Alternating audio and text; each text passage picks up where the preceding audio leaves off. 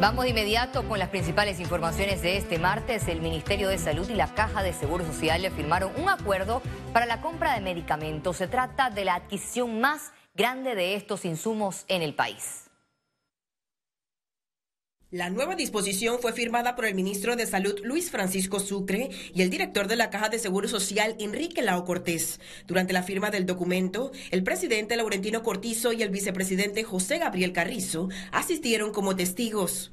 A través de esta mesa técnica, cada institución pone de manifiesto los medicamentos que necesita o que le falta o que le van a faltar. El procedimiento tradicional nos toma entre 160 a 180 días con lo cual es muy difícil mantener la secuencia recurrente para adquirir estos medicamentos.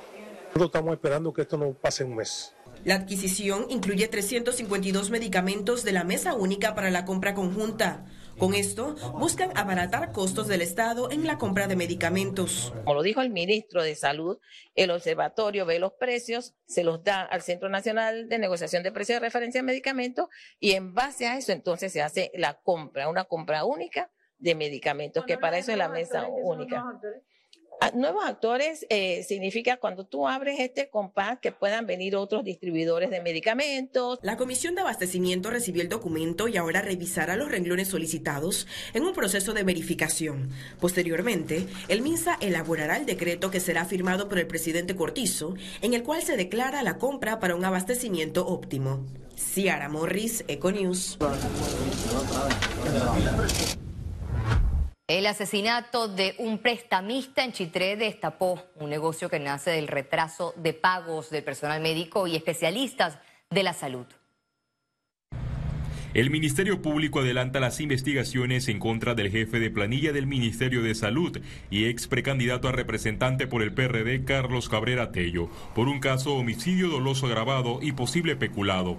Todo radica en que la víctima es Abel Gallardo, un prestamista que murió al recibir dos impactos de bala por parte de su amigo Cabrera. El hecho surge a raíz de una discusión por el negocio de los pagos de turnos extraordinarios de los médicos. Por ejemplo, si el gobierno tardaba tres meses en desembolsar dos mil dólares, el personal médico recibía 1.500 dólares en concepto de préstamo. Pero una vez el MINSA acreditaba el pago, los 500 dólares de diferencia se convertían en la ganancia por intereses del prestamista.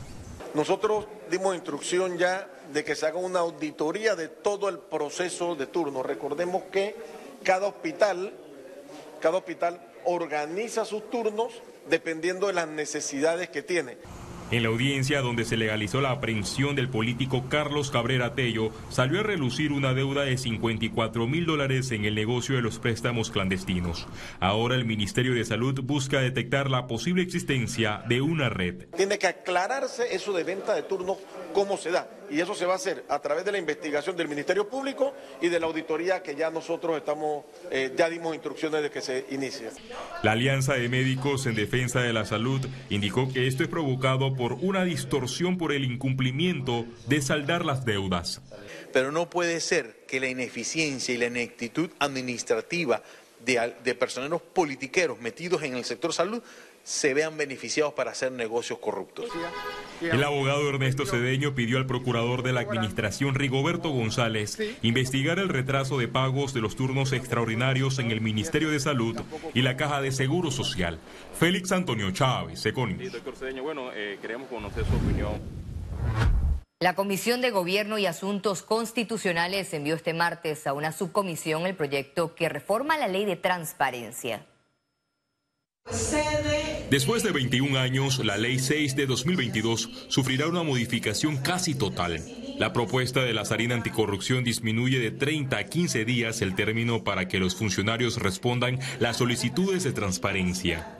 Ante el incumplimiento, primero se deberá acudir a la Autoridad de Transparencia y Acceso a la Información y por último a la Corte Suprema de Justicia a través de un habeas data. Se hace una inclusión de que ya no solo va a poder ser presencial, estamos en tiempos tecnológicos donde también cualquier persona desde un móvil va a tener la posibilidad de que de tener el derecho de acceso a la información pública. La actual ley contempla multas equivalentes al doble del salario y hasta la destitución del funcionario. Sin embargo, la nueva iniciativa flexibiliza las medidas con sanciones del 50% del salario mensual. La decisión de mandarle una subcomisión es precisamente para hacer algunos ajustes de redacción que hay sobre, por un lado, el sujeto, los sujetos obligados y por otro lado, eh, buscar la manera de que vaya más acorde a nuestra legislación.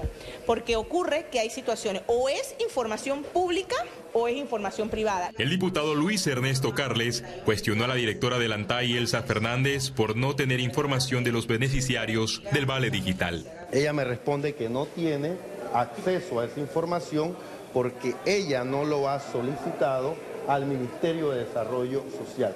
Entonces, esas son situaciones que, eh, que, hay que mejorar en la ley. Ella tiene la facultad de solicitarlo. El cambio ahora blinda la información de los beneficiarios de programas sociales y becas, pero disminuye de 10 a 7 años las actas reservadas.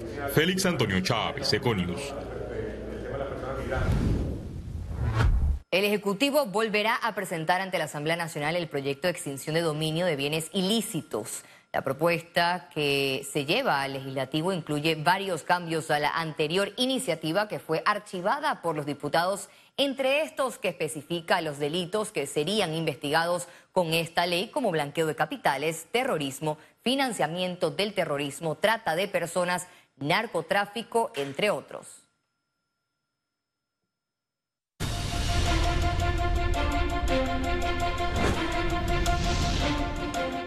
El Tribunal Electoral oficializó la candidatura de Zulay Rodríguez, Maribel Gordón y Melitón Arrocha a la presidencia de la República por la libre postulación para las elecciones generales del 2024.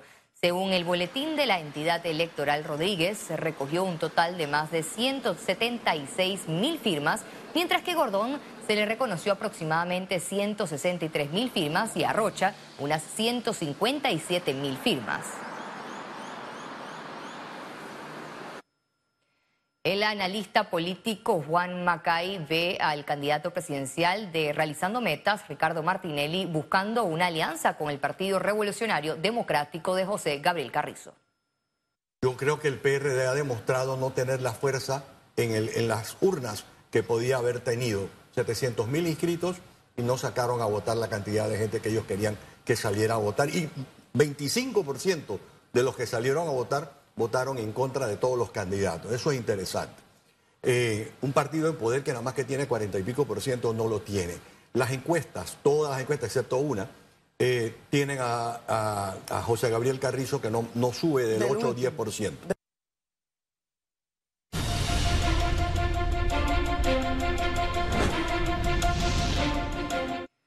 En otras noticias, el director del IDAN, Juan Antonio Ducretes, se refirió a las medidas que estarán implementando ante el impacto del cambio climático y los posibles efectos del fenómeno del niño. Juan.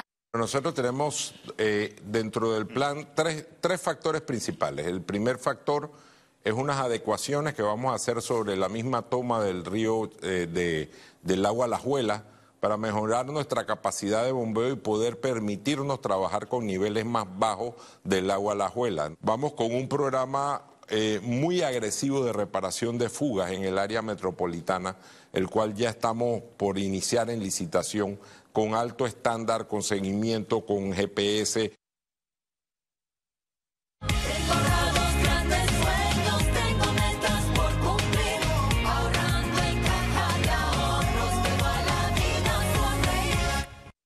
Presenta Economía.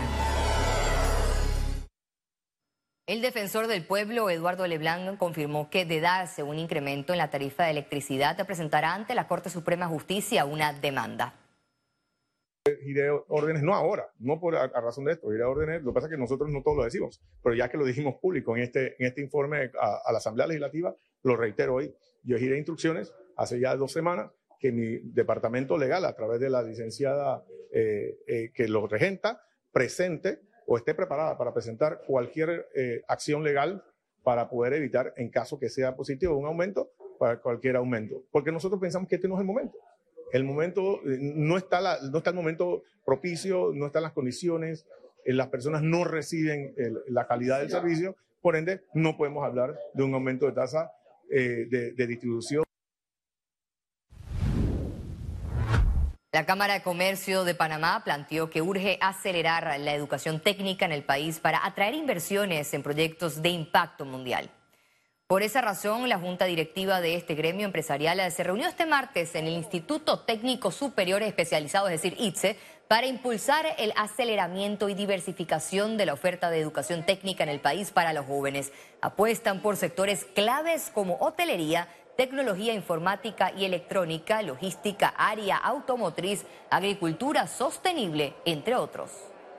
Para dar a conocer no solamente la importancia que le damos a la educación de primera mano, teniendo una directiva de la Cámara de Comercio en las instalaciones del ITSE, sino además promoviendo esa educación técnica que da el ITSE a nuestra ciudadanía por medio de la directiva a los miembros de la Cámara de Comercio, para que todos conozcan la importancia y conozcan lo que hace el ITSE y lo que puede brindarle el ITSE a nuestra ciudadanía y a nuestra población juvenil. Bueno, la verdad el ITSE vino a llenar un espacio que incide directamente en las necesidades del sector productivo. Es una oferta académica de nivel superior para poder contar en un corto tiempo con calidad de acuerdo a las necesidades específicas del sector productivo ese recurso humano que necesita.